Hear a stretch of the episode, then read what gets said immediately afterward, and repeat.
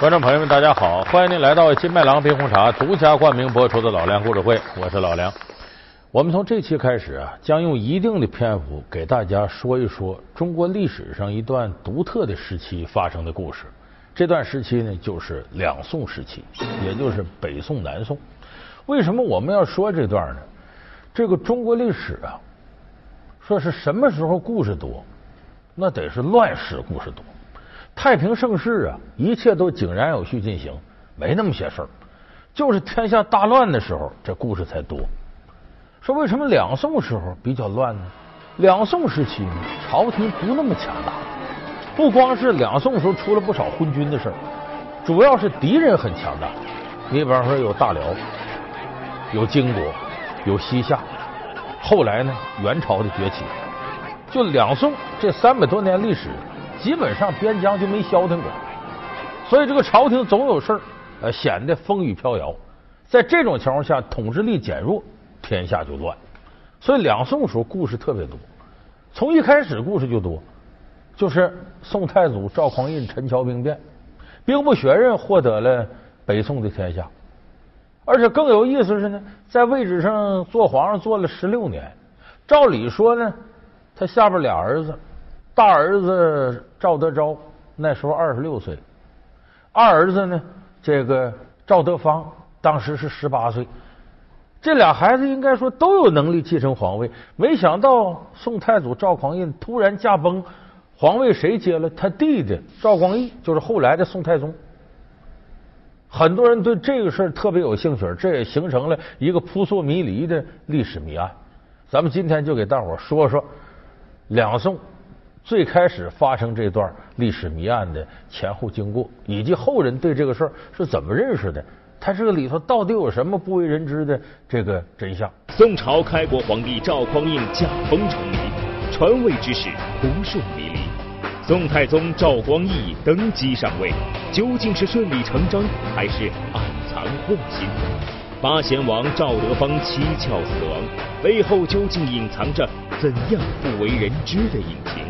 老梁故事会为您讲述赵匡胤传位背后的秘密。那么这个事情为什么说它不合理呢？有的人说它没啥呀，你当初陈桥兵变人哥俩干的，这哥哥一琢磨，我死之后我弟弟立下这么多功劳，江山给我弟弟也正常。不对，这个是完全违背历史真实的。为什么呢？因为你弟弟对你贡献再大。只要你在皇位上坐久了，这个世袭是皇位合法性的最大来源。再一个，中国历史上皇位继承有三原则：有的立嫡，无嫡立长，兄终弟及。第三条，兄终弟及，啥意思？如果你这皇上死的时候没儿子，那么你死了由你弟弟接。也就是说，弟弟接哥哥位置，只有一种可能，就是哥哥没儿子。如果哥哥有儿子，这就完全不合理。所以说。宋太宗赵光义，其实他不叫赵光义，他叫赵匡义，就跟赵匡胤这匡一个字哥俩嘛。后来是为了避讳我哥哥这个匡，我就改叫光义。所以这个弟弟继承哥哥，这个绝对不合理。那么咱们要把这个事儿掰开揉碎说清楚呢，得从这哥俩一起获得北宋天下开始说起。我们知道北宋之前的朝代叫五代十国，何为五代呢？梁、唐、晋、汉、周。后梁、后唐啊，后晋、后汉、后周，这个后周呢，和当时的这个北汉政权并列。北汉属于十国之一，哎，后周是五代之一。当时后周显德六年，当时的后周周世宗叫柴荣，皇上叫柴荣，突然间死了。死了呢，这个时候他儿子继位，恭帝，周恭帝。这个周恭帝呢，才七岁。没办法，太后扶太后垂帘听政。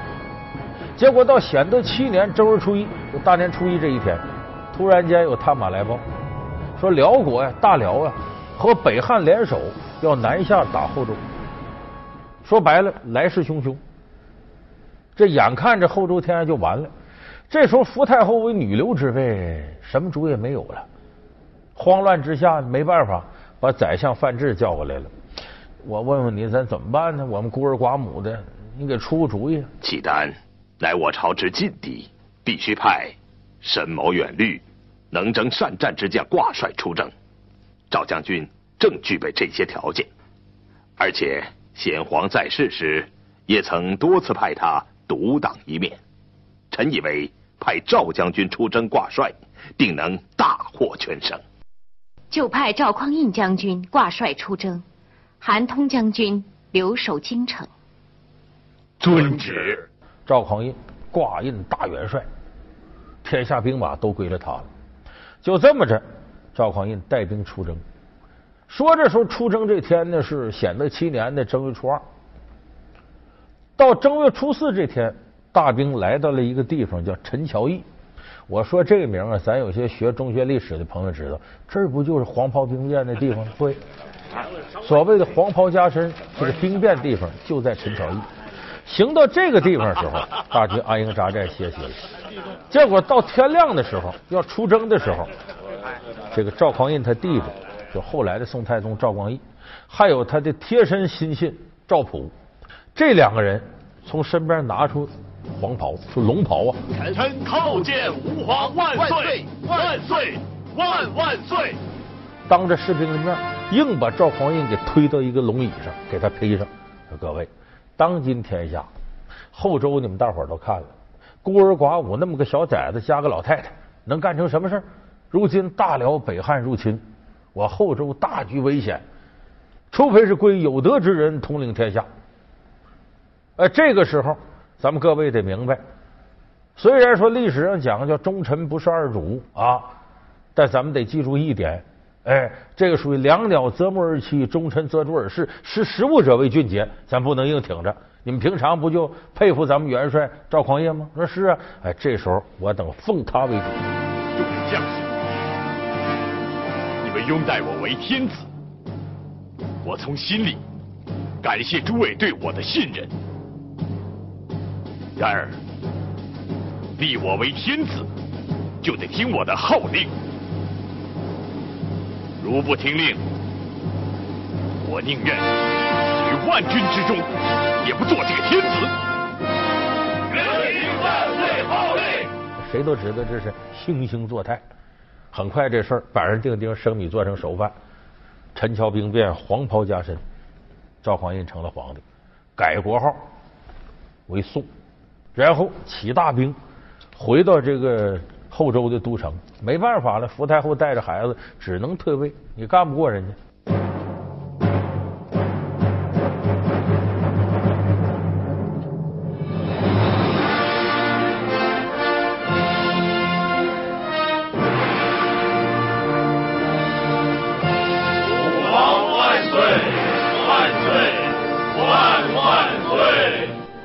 所以这天下呢。就归了赵匡胤。这个陈桥兵变呢，在中国历史上呢，得算是最成功的一次兵变。为什么？它有俩原因。第一个，兵变兵变，动刀兵难免就流血、牺牲、死亡。可是陈桥兵变不沾血，我们叫兵不血刃，没费任何劲儿，这政变就完成了。这是他第一个成功之处。第二个呢，赵匡胤还落个好名。我没想干这个，你硬给我推上来，我都冤呢。你看，他是捡了便宜还卖了乖，所以说这个赵匡胤这次呢篡位非常成功。那么这个成功毫无疑问，他弟弟立下汗马功劳。为啥呢？你说你说是什么没准备？那龙袍你私自携带，那是御制啊，死罪呀！啊，大军出征，你们哥几个带龙袍，这想干嘛呀？要没有这准备，怎么黄袍加身呢？虽说殿前侍卫二司大部分人马都听我的，但都不知道我们的真正意图何在。如果他们知道我要取代天子，那又会怎么样？就很难预料了。我想，应该把将士们调到京城外来实施我们的意图。无论如何，不能在京城行事，否则。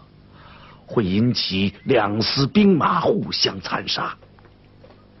对，把将士们调到京城之外，设法让将士们拥立哥哥，这事我来办。所以说，这是他弟弟老早准备好的，哥俩做了一场秀，唱了一次双簧。所以说，这个江山要说赵匡胤得了，他弟弟功不可没。那么他继位之后呢，也是他弟弟呢帮他治理天下。这什么一晃呢？赵匡胤在这个位置上待了十六年了。到这个时候呢，赵匡胤五十岁了，身子骨有点一天不如一天了。就在这一年的十月十九号晚上，让太监出宫呢，去请晋王赵光义。哎，赵光义这时候被他哥哥封为晋王，说进宫来呢，有要事相商。然后哥俩呢，在屋里边门一关，太监、宫女、当兵的都出去了。他这哥俩摆上酒宴喝酒，坐吧。俩哥俩聊上了。这哥俩聊上，外边人都知道这肯定重要的事啊，咱不能靠太近呢。你靠门边不成了偷听了吗？离得稍微远点。一晃天擦黑了，黑了之后呢，屋里就有这个太监进来给掌上灯，哎，就点上蜡烛。这时候呢，赵匡胤的身子骨也不行了，行走坐卧的离不开拐杖。他这拐杖是什么呢？上头是个斧子头。咱们很多在看过去的古装剧里看着那斧子形的，这斧子形象征着啥？象征皇帝的权威。就是赵匡胤拄着这么一个拐杖来回走，然后坐在那儿拄着这个跟他弟弟喝酒。这一晃天就全黑了。突然间呢，这个离着有一段距离，这个护卫的一些士兵和太监，因为屋里头点的蜡烛呢，这个人呢影子就投到窗棂上来了。那这也是这窗户纸嘛，投到这上面了，就看这里头这烛影啊，哗来回晃的，就跟大风吹过一样。突然间就看呢，他弟弟晋王赵光义的影子出现了，出现在窗棂上了，是一步一步往后退。然后接着就看那边呢，赵匡胤站起来了，就听见这个斧子拐杖啊，拄在地上咔咔咔咔这个声。这边赵匡胤往后退，这边他哥哥拄着这个往前走，走着走就听赵匡胤喊了两声：“好为之，好为之。”完了就没动静。什么叫好为之呢？这多种解释，一种是干得好，干得好；一种是好好干，好好干吧。这么两种解释。所以后人说呢，好为之，好为之。要说好好干吧，好好干吧。意思是赵匡胤准备把这江山传给赵光义，赵光义说：“哥哥使不得，使不得，使不得。”哎，说你好好干吧，好好干吧，我是不行了。还有第二种解释呢，赵光义这是拔出剑来，噗，杀他哥哥，要篡位。这时候他哥哥站起，你怎么能杀我？赵光义拿着剑往后退，心里也害怕。这时他哥哥拄着这斧子，咔嚓往前走。你干得好啊，你干得好啊！这两种解释都有。这段掌故历史上叫“烛影斧声”，也叫“斧声烛影”。什么意思？烛影，蜡烛那影子晃荡；斧声，拄着拐杖这个声音。所以“斧声烛影”成为历史上皇帝这个继位或者篡位之间最大的一个历史疑案。这到这儿呢，就说当天晚上，史书上记载赵匡胤有病暴毙，就突然间就死了。第二天早晨。最早出现在皇帝灵柩面前的是赵光义，拿出一个传位遗诏，这遗诏里把他写的跟花似的啊！我这弟弟怎么这么好那么好？皇位传与他，继承事实了。老梁故事会为您讲述赵匡胤传位背后的秘密。老梁故事会是由金麦郎冰红茶独家冠名播出。有人说这个你老梁这讲故事讲的绘声绘色的，这玩意能是历史真实吗？咱们再说他继位之后历史上真实发生的事儿。为什么说这有很多人怀疑呢？因为这里头疑点太多了。就当时他继位不假，可是和这个赵匡胤的老婆就宋皇后之间有番争斗。这个皇后当天晚上听说怎么的，我老公死了，哎，好好的给死了，说死了这个位置应该给谁呀？陛下，说那给大儿子赵德昭，不是。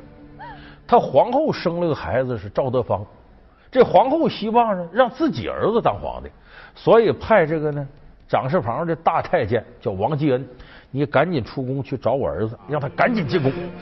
娘娘，你可要做主啊！王都知啊，你快去找德芳进宫。是娘娘。这大太监王继恩出宫去找这个赵德芳，可是这王继恩不傻。他知道这个时候自己要站错队，随时有性命之忧。他一盘算，现在这权力在谁手里啊？晋王赵光义是最有权力的。相反，这宋皇后光杆司令，没什么实权。你后宫呢，对政治能有多大影响？所以他一琢磨，我呀，我得先找晋王赵光义。这时候赵光义在宫里已经回家了。这么着，这个王继恩出了门就拐弯，直接奔晋王府去。走到晋王府门口的时候，这天已经黑了。这一看，站着个人，这人他认识，是太医，叫程德玄。这个程德玄名声很差，贪赃枉法，净干些害人的事儿，但从来没被惩处过。为啥？有晋王赵光义罩着他。都有人猜说，晋王赵光义经常就弄点酒给谁喝，把谁毒死。那配方估计就这程太医出的。到了门口问说：“哎呦，程太医，您怎么在这儿啊？”程太医说：“哎呀，王公公，就我有个事儿，我跟你说说，我现都有点害怕啊。什么事儿？这样啊，你看我站到这儿。”也没人出来接我，我也没敢进去。怎么事？我刚才在家里边，我都睡觉了。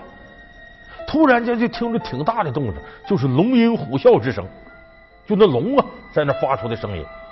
说让我赶紧起来，晋王找我有事儿，我不能就吓醒了。醒了还有这声，我赶紧推门一看，外头一个人没有。我说我这幻听了，回屋接着睡。睡不到半个时辰，又是龙吟之声，然后有人声：“晋王找你有事。”我再出来推门一看。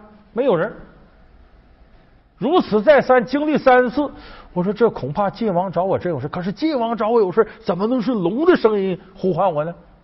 我就这么赶紧来了。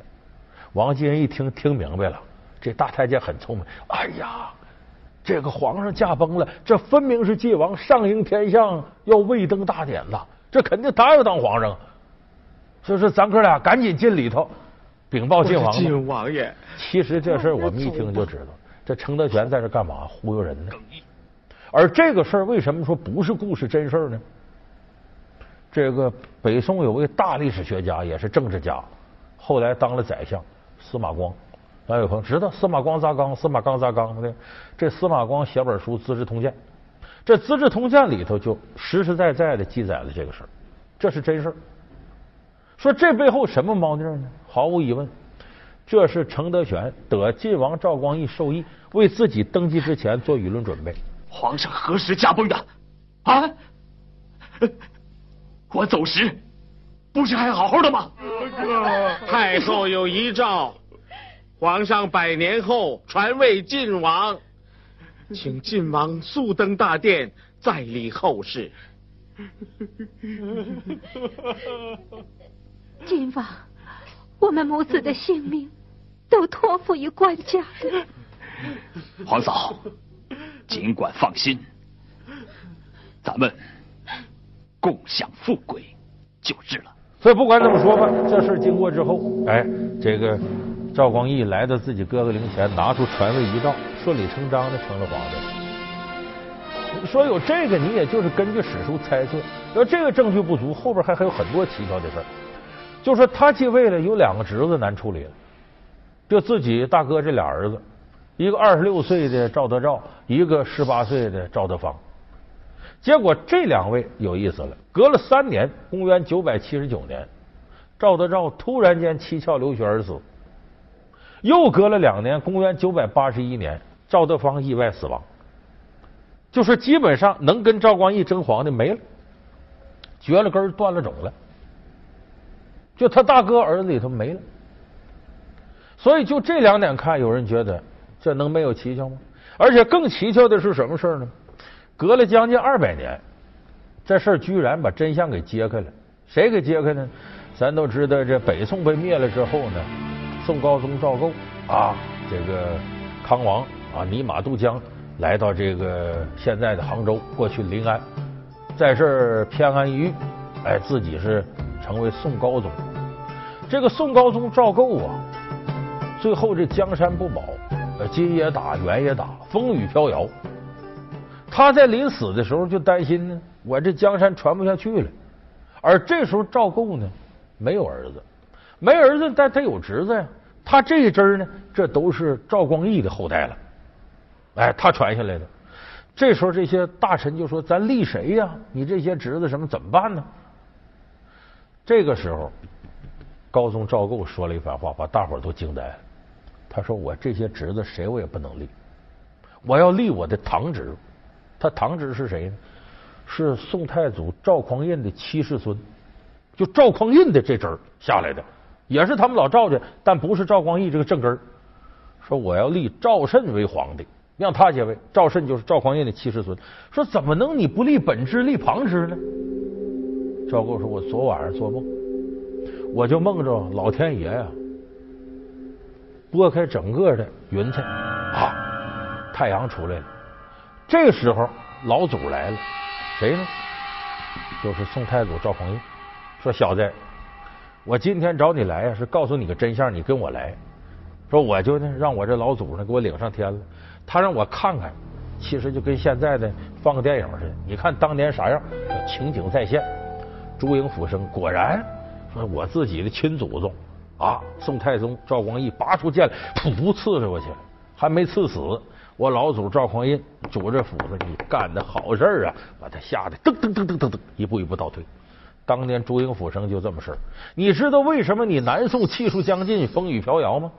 你老祖宗做了孽了，伤了天了，弑君之罪，杀害自己哥哥呀，这可是大罪呀！如今老天爷降罪，在这二百年后要降到你头上。你要想让你这江山能够稳固，你非得把这个皇位还给我，怎么还呢？我虽然升天了，我七世孙赵慎还在，你得还给他。所以赵构这一觉醒来之后，告诉各位大臣，我把他传给我堂弟七世孙赵慎。就这么着，这江山转一圈，当然了，南宋气数已尽，到赵慎手，该灭也还是灭。可是转了二百年，把这皇位又还到赵匡胤这针上来。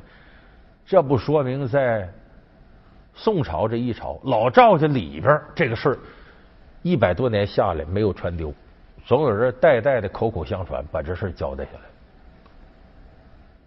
所以说这个事儿你就想说到这儿，咱有的人听了可能浑身直起鸡皮疙瘩，说这是报应不爽。咱不宣传这个宿命论，就是历史上这些蛛丝马迹都能看出，起码当初有一种可能，就是赵光义杀害自己哥哥弑君。所以你看呢，老百姓口口相传这些故事里头，都带有个人的理解，希望善有善报，恶有恶报，希望最后能有一个说得通、解释得明的，能让大家心里头舒畅的这个结论。所以我说呢，咱们老梁故事会呢，不是普及历史知识，咱就是讲故事。哎，有的朋友在网上发文较真儿，说老梁你讲的不是历史史实啊。其实我说实在的，历史书上就写的是历史史实。你也没见过，你也没听说，你敢说那就是事实吗？所以咱们用不着较这真儿。哎，假作真实真亦假，无为有处有还无。哎，咱说的就是故事里头啊这点道理。搁到现在，咱们应该从中汲取什么？所以那句歌词说的挺好：故事里的事说是就是，不是也是；故事里的事说不是就不是，是也不是。所以套用现在一句网络俗语来说，您看我这节目啊，你要是认真，你就输了。面对凶猛的金军，他放弃抵抗，一位难逃，被称逃跑皇帝。为了赎回年迈的母亲、老父的师傅，他甘愿处死忠臣岳飞。是什么让少年英雄的赵构变成了只会摇尾乞怜的宋高宗？老梁故事会为您讲述宋高宗赵构衰变之谜。好。感谢您收看这期老梁故事会。老梁故事会是由金麦郎冰红茶独家冠名播出。我们下期节目再见。